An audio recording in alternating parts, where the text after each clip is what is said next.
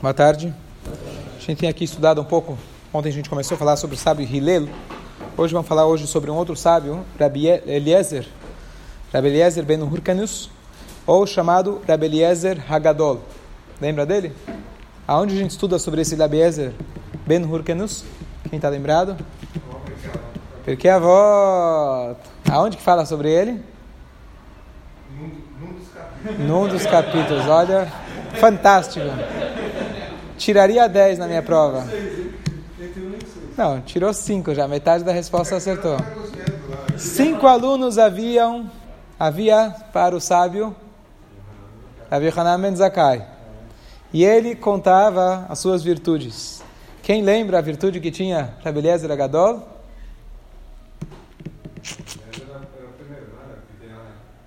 Rabi Hanan? Olha um pouquinho a Era uma cisterna. Cimentada, que não perdia uma gota de água. Aruch Hashem. Então, vamos falar um pouco dessa, da, da vida de Rabi Eliezer, Rabi Eliezer Agadol, chamado Grande Rabi Eliezer. Então, ele era aluno do Rabi Yohanan Ben Zakkai. Então, o Rabi Yohanan Ben Zakkai, ele viveu a destruição do segundo templo, que foi no ano 68 ou 70 da Era Comum. O aluno desse Rabi Yohanan Ben Zakkai era, que por sua vez, Rabi Yohanan Ben Zakkai, quem lembra, eu comentei dele ontem, muito nome, ele era o menor aluno do Hillel. Ontem a gente falou do Hillel, ele fala aquela frase famosa, não faça para o outro aquela que você não quer, fala para você. Ele tinha 80 alunos, famoso sábio Hillel. O, ele tinha 80 alunos, o menor dele era o Rabi Yohanan Ben Zakkai. Esse Rabi Yohanan Ben Zakkai, inclusive, ele foi ter uma reunião, como a gente estuda na Guimarães, uma reunião com Aspasianos, que foi o general que destruiu o templo sagrado, no ano 68 ou 70 da Era Comum, e ele transferiu a, o Sinédrio, o Sanedrim, para a cidade de Yavne, e ele apelou com esses Aspasianos, pediu para que ele não destruísse essa cidade. Então ele realocou os sábios para a cidade, concentrou eles na cidade de Yavne. Então esse grande famoso sábio, Rabbi Yohanan Ben Zakkai, tinha um grande aluno chamado Rabbi Eliezer. Qual a história desse Rabbi Eliezer? A infância dele, ele passou na casa, ele tinha outros irmãos, e o pai dele chamava Hurkenus. Hurkenus, inclusive, não é um nome judaico, então o pai dele era uma pessoa aparentemente bem assimilada. E ele tinha vários filhos, era um cara muito rico, uma pessoa muito rica. E um belo dia, o, Rabbi Eliezer, Eliezer, na época ele tinha 28 anos, ele queria que o filho trabalhasse nas terras, cuidasse dos investimentos dele, como os outros filhos, e de repente ele chega no campo e ele vê que o filho dele está se lamentando, está chorando. Ele fala: Olha, meu filho, não se preocupa, vou te dar uma área, um, um pedaço de terra um pouco mais fácil de se arar, vem comigo. E não adiantou essa troca, e até que ele vira para o filho e fala: O que você está chorando? Eu estou chorando porque eu quero estudar a Torá, aqui não é meu lugar. E o pai tentou dissuadir ele, ficou bravo com ele, até que um belo dia ele se dirigiu para Rabbi Yohanan Ben Zakkai, que na época que na época ainda estava em Jerusalém. Ele se tornou um grande aluno dele. No começo ele não tinha o que comer. O Rabbi Yohanan Ben Zakkai um dia percebeu que a boca dele estava com cheiro de terra, ele comia terra, literalmente achava umas ervas no chão, ninguém percebeu, todo mundo achava, ah, com certeza come na sua casa. Você achava que com certeza ele come na sua. E os dias foram passando e o homem estava dedicado para o estudo e não comia. O sábio então percebeu que o homem estava com, estava com um cheiro muito forte da boca dele, então ele adotou ele, deu para ele o que ele precisava e ele se tornou um grande, grande, grande aluno. Um belo dia o pai do o Urkenus, o pai desse Eliezer, ele vem correndo até Jerusalém e ele veio, na verdade, avisar que ele veio deserdar esse filho. Você foi para Yeshiva, te convenceram lá na sinagoga, comeu sushi, foi para Yeshiva, saiba que você está deserdado. Aqui na nossa família não vamos ter quebra-quebras nos elos familiares. Eu quero saber, quero que você te avisar que você vai estar deserdado. Rabbi Yohanan Ben viu que esse homem estava, o pai dele estava chegando, então ele organizou todos os alunos, falou: agora eu quero que o meu aluno, o meu pupilo Eliezer, ele dê um discurso para todo mundo. Então ele foi lá, se preparou para dar um discurso e a linguagem é, a linguagem que a Gemara usa é que esse Rabbi Yohanan Ben primeiro fez uma grande festa e o Eliezer, o Rabbi Eliezer, quando ele foi falar, a sua face estava brilhando como o sol. E a descrição que a Guimarães fala, que a, a, a, sabedoria, a inteligência, a informação que ele passou era tão brilhante que a sua face estava brilhando como o sol. E o pai naquela hora viu, e tentou reconhecer quem era o filho, agora já estava aspecto um pouco diferente, falaram, olha, o Rabi Yohanan Ben Zakkai, naquela hora, desculpa, ele falou, olha, que pai é esse, que pai sortudo é esse que tem um filho tão grande? Quem é o pai? Aquele lá que está no cantinho, tá certo? Naquela hora o pai fala, olha, eu vim aqui com a intenção de te deserdar, mas na verdade eu mudei de ideia, você vai ser o meu único herdeiro. Eu mudei de ideia, eu vou deserdar os outros, você vai ser o meu único herdeiro. E o filho fala, não, eu não quero, eu só quero a minha parte, o que me condiz. E com essa parte dividida com os irmãos, ele se tornou um dos mais ricos sábios da história. Essa parte que ele herdou do pai, então realmente ele aceitou, e com isso ele realmente pode viver tranquilamente, e posteriormente ele vai se tornar um dos líderes de Israel, que era na verdade um, um, um, três líderes ao mesmo tempo na cidade de Yavne, que era o Rabban Gamliel, o Rabbi Yoshua e o Rabbi Eliezer, esse Rabbi Eliezer, e o fato dele ser rico foi algo muito importante, que se você tem um líder que ele mesmo é rico, pega o Trump, por exemplo, pega o nosso prefeito, por exemplo, o fato dele ser rico, ele tem muito mais influência. E no momento onde havia inúmeros é, atritos com Roma, que eles eram, na verdade, quem estava dominando na época, então foi muito válido ter um um príncipe, na verdade, um nasci, um líder, que ele, ao mesmo tempo de ter Torá, ele também tinha riqueza, isso foi muito importante.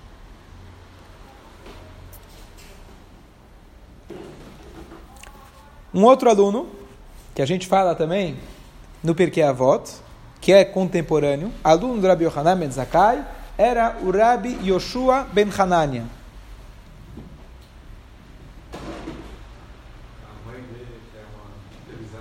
Muito bom. Ashrei Oladeto. Sim, amanhã eu vou tirar umas férias também. Felizarda é sua mãe. A gente comentou recentemente uma Guimará que a mãe dele trazia, ele, lembra aquela Guimará que a gente estudou, que o Rabi, o Oshua, ele pediu para os dois alunos que chegaram, falaram, olha, vocês estão escondendo de mim duas pérolas, o que vocês estudaram hoje na sinagoga? Me conta que vocês escutaram, eles não queriam falar no começo, tudo que a gente sabe é de você.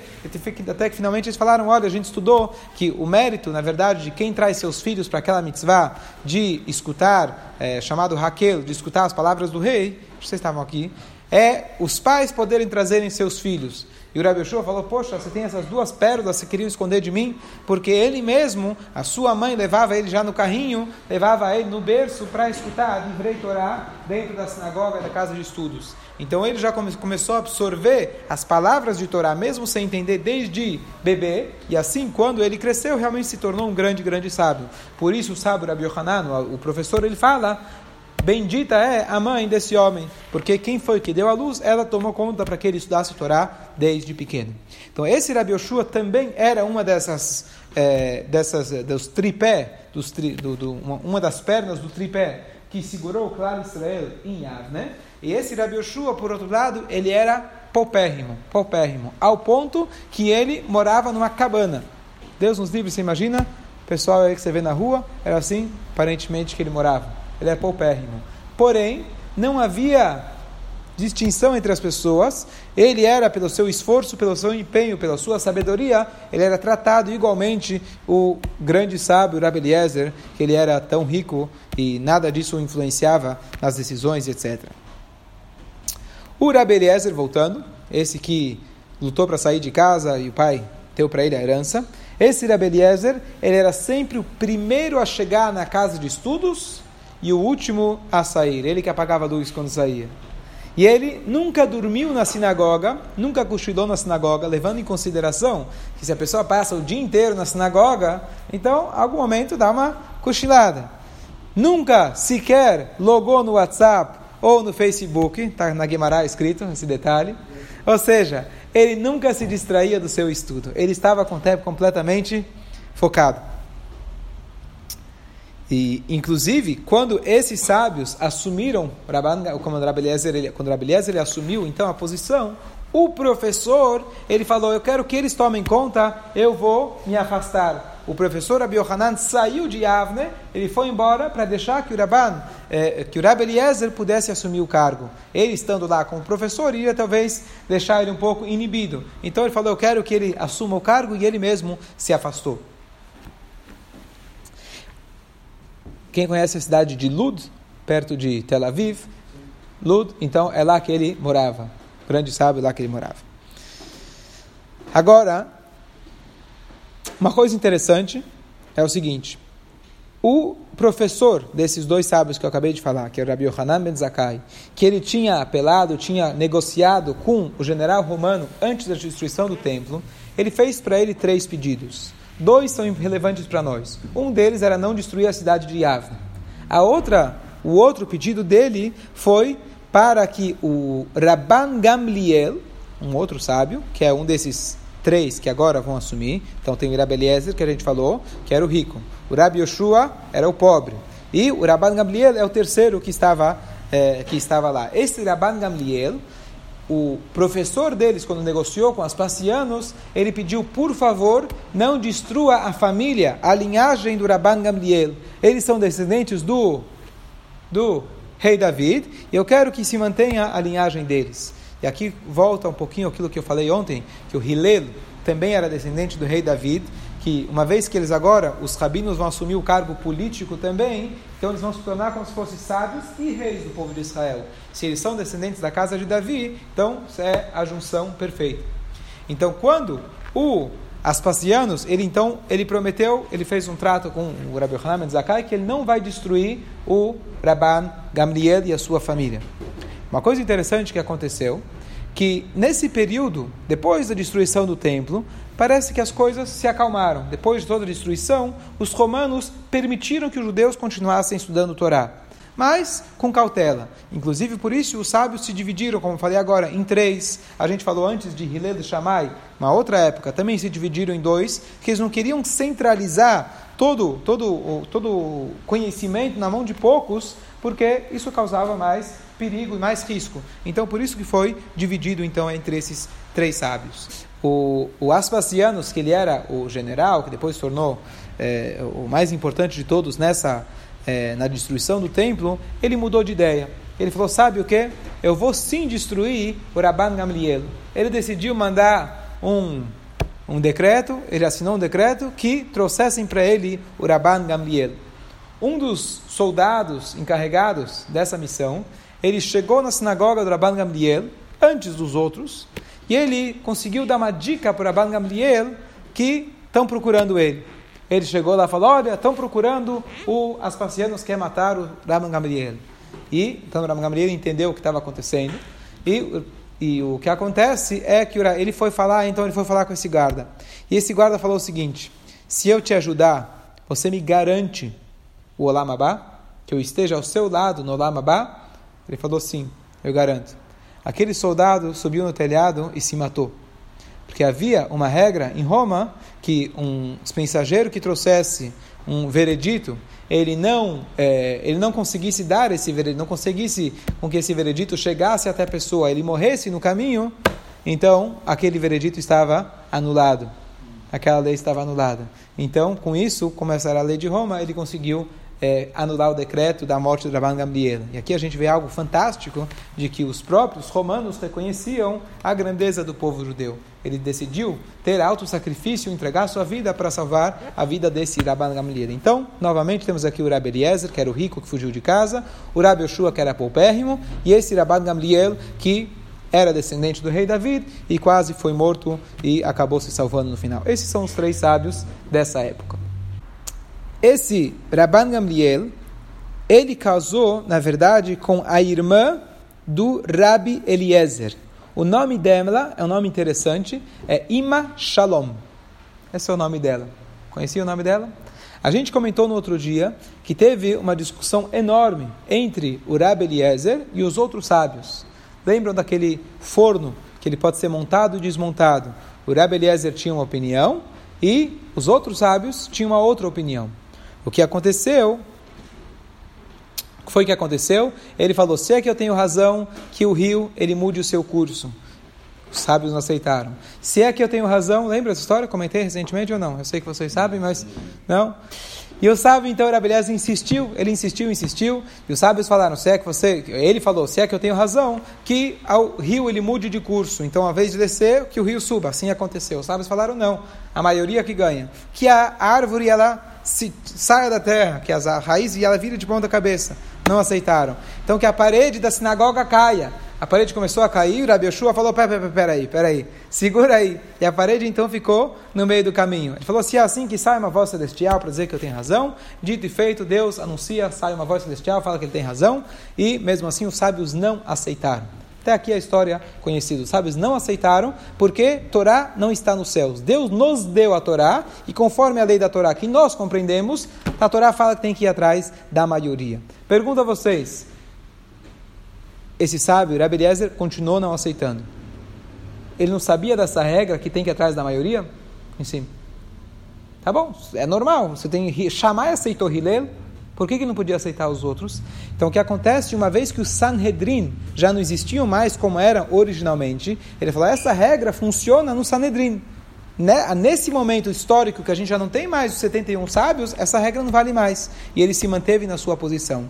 E não teve jeito, o então é, Rabi Akiva foi encarregado pelo Rabi Yoshua, que era cunhado dele, essa Ima Shalom era irmã, desculpa, do Rabban do Rabban, Gamliel, do Rabban Gamliel, desculpa, ele foi, Rabi Akiva foi encarregado de passar para ele a mensagem que o Senhor está excomungado. Ele se vestiu de pretos, rasgou sua roupa e assim o, assim o Rabi Eliezer aceitou sobre si a excomungação, que significa ninguém pode chegar perto dele, ninguém pode fazer negócios com ele, e é uma pessoa, é uma, é, é, você receber a excomungação é como se fosse que alguém morre, uma coisa muito, muito, muito grave. Mas os sábios falaram que a gente prefere isso, a gente está excomungando um, do, um dos tripé do, do, que estão compo, que, compondo os maiores sábios. Era provavelmente até maior, maior sábio do que os outros. A gente prefere excomungar ele em prol da união. A gente quer ter uma uniformização do judaísmo. A gente não pode manter discussões. Já tinham começado discussões um pouco antes de chamar Hillel. A gente tem que fazer com que o judaísmo continue numa opinião só. E o que acontece, Rabban Gamliel, que é, é que era o cunhado dele, ele, uma vez, logo depois dessa história, ele estava num barco e começou uma chuva torrencial e ele entendeu que o barco ia afundar porque ele tinha excomungado o outro sábio. E aí ele vira para Deus e fala: Olha, Deus, eu não fiz isso por mim, eu fiz isso por você. Eu fiz isso pelo bem comum. E a água parou. O que acontece? Agora tem a continuação da história, que não sei se todo mundo conhece. O, a esposa, essa Ima Shalom, que era a irmã do sábio que excomungou, quer dizer, o cunhado que excomungou o cunhado. Essa esposa, que era, na verdade, a ponte entre eles, ela diariamente não permitia que o seu marido rezasse Tahanun. Por quê? Se ele ia rezar para se lamentar, ia ser um momento mais solene, e nesse momento pode ser que ele iria rezar ou se lamentar pela sua situação, e eventualmente Deus iria fazer algum castigo para aquele cunhado dele, Rabban Gambiel. Um belo dia, sempre na hora que ele ia fazer Tahanun, ela fala, está tocando o telefone, vem aqui, não sei o que, ele não fazia o Tahanun, como muitos gostariam. Um belo dia ela achou que era Rosh Chodesh, porém não era Rosh Chodesh, a gente sabe que antigamente dependia da lua, então teve essa confusão. E ele foi lá e fez Tahanun. No dia que ele fez Tahanun, naquele mesmo dia, o Rabban Gabriel faleceu. É uma história muito forte, mas aqui a gente vê que apesar de tudo isso, ele não voltou atrás. Por quê? Aqui a gente vê alguém que tem princípios e valores. Uma pessoa de princípios e valores, por mais que está todo mundo contra ele, ele perdeu a posição dele como sábio. Ele agora era tratado como a pior pessoa do mundo. Ele não abriu mão porque é isso que ele acreditava. Então, por mais que ele não foi aceito perante o público, mas aqui a gente vê a grandeza desse sábio. Ele abriu mão de tudo na vida dele, toda a honra que ele tinha, virou alguém excomungado e ele faleceu excomungado. Depois que ele faleceu, revogaram isso para poder enterrar ele com as outras pessoas, mas ele faleceu excomungado para não abrir mão dos princípios dele que a chamada dele possa ser levada, que a gente possa aprender desse grande, grande sábio, Abeliezer Agadol. Tem mais histórias, mas vamos se contentar com isso por hoje.